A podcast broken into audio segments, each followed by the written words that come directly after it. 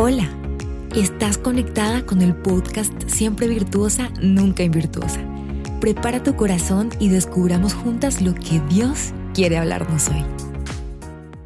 Hola, hemos llegado al día 18 de nuestro devocional y quiero compartirte algo que el Señor ministró en el versículo 14.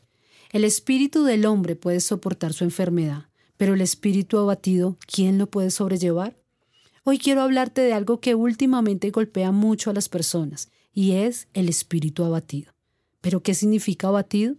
Es alguien que ha perdido el ánimo o las fuerzas, una persona que está deprimida, sin energías, alguien que está derribado o desmoronado. Ayer hablaba del tiempo de las pruebas, y cuando pasamos por momentos de fuego donde estamos siendo refinados, muchas veces estas situaciones abaten nuestro corazón, quitan la fuerza y estamos desanimados. O quizás cuando recibimos una noticia inesperada, un diagnóstico, una pérdida, algo que nos cae como un balde de agua fría sobre nosotros. Muchas veces esto quebranta nuestro espíritu y dice la Biblia, el espíritu puede soportar una enfermedad. Puede soportar lo físico, aún lo emocional. El problema estará es cuando nuestro espíritu está enfermo. Podemos tener un dictamen médico contrario, si nuestro espíritu está fuerte, saldremos victoriosos. Podemos tener heridas emocionales, pero si nuestro espíritu está fuerte, seremos restaurados. Pero ¿qué pasa cuando el espíritu es el que está abatido? Esta es una de las fases de la depresión. Es cuando la persona no quiere seguir, no se quiere levantar, el espíritu está enfermo y afecta lo emocional y lo físico. Miremos lo que dice este versículo en otras versiones. La Reina Valera contemporánea el espíritu humano sostiene al enfermo, pero el espíritu angustiado, ¿quién lo sostiene? La TLA dice, con ánimo se anima al enfermo, pero no a quien está deprimido. Habla de angustia, de depresión, de ansiedad. ¿Te das cuenta que son muchas palabras que en este tiempo pareciera que estuvieran de moda? ¿Sabías que la enfermedad de este tiempo ya no es algo físico, sino es espiritual? Porque una persona se enferma del espíritu? Porque el espíritu sin comunión con Dios está muerto. El cuerpo puede vivir sin Dios, el alma puede vivir sin Dios, pero el espíritu no.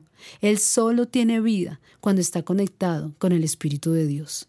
Por eso el espíritu es quien nos da la fuerza para lo físico y lo emocional, pero cuando el espíritu está sin ánimo pareciera que no hay salida, pero sí la hay. Hoy quiero hablarte de tres cosas que te ayudarán para que tu espíritu no vuelva a estar abatido. La primera es volvernos a Dios. El espíritu tiene una casa a la que pertenece y solo allí tiene vida. Muchas personas intentan buscar paz en el espíritu a través de diferentes medios, meditación, religiones, nueva era, etc. Es mucha la lista. Pero esto es tan tonto como querer estar enfermo del corazón e ir a un optómetra, o como querer pan e ir a una farmacia a conseguirlo. No podrás sanarte hasta que vayas a la fuente correcta. Lo segundo es la palabra. Me gusta lo que dice Proverbios 12, 25. La ansiedad en el corazón del hombre lo deprime, mas la buena palabra lo alegra. La palabra es espíritu, la palabra de Dios es vida, y es la que puede darle aliento a nuestro espíritu. Me encanta un libro que estuve estudiando diferentes personas que fueron héroes de la fe, pero lo que me impactaba es que algunos de ellos eran ateos, no crean en nada y en nadie, pero entre más estudiaban el universo, la ciencia o diferentes artes, se dieron cuenta que alguien más poderoso estaba detrás de todo. Pero cuando leyeron la Biblia, descubrieron que ahí estaban las respuestas a todas las preguntas que ellos siempre se hacían. Lo tercero es el gozo del Señor. Un espíritu abatido no habla de la tristeza, creo que la tristeza es del alma, y lo contrario a la tristeza es la alegría. Pero aquí habla del espíritu abatido y lo contrario a esto es el gozo. Y quiero cerrar con esto que dice Nehemías, el libro de Nehemías. El pueblo estaba en ruinas y las murallas estaban derribadas, pero Dios escogió a Nehemías para reconstruir las murallas. Y después de reconstruirla, los israelitas no habían escuchado la voz de Dios durante mucho tiempo. Cuando la palabra de Dios fue leída, ellos fueron conscientes de cuánto se habían alejado de Dios y comenzaron a llorar. Pero Nehemías les dice en el capítulo 8, en el verso 10, no tengan tristeza, porque el gozo del Señor es vuestra fortaleza.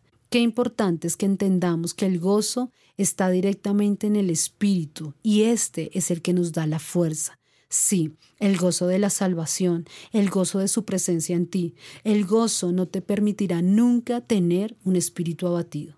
Pasamos por diferentes situaciones que pueden abatir nuestro espíritu. Tal vez eres una persona nueva que me está escuchando, o tal vez llevas tiempo en la iglesia y sientes que tu espíritu está deprimido.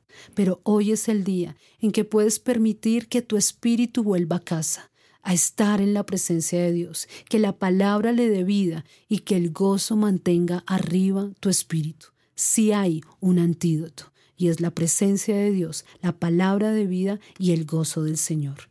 Espero que hayas aprendido tanto como yo. Nos escuchamos mañana. Gracias por ser parte de esta gran aventura de cambio. Dios aún tiene mucho más para nosotras. Conéctate diariamente con nuestro podcast.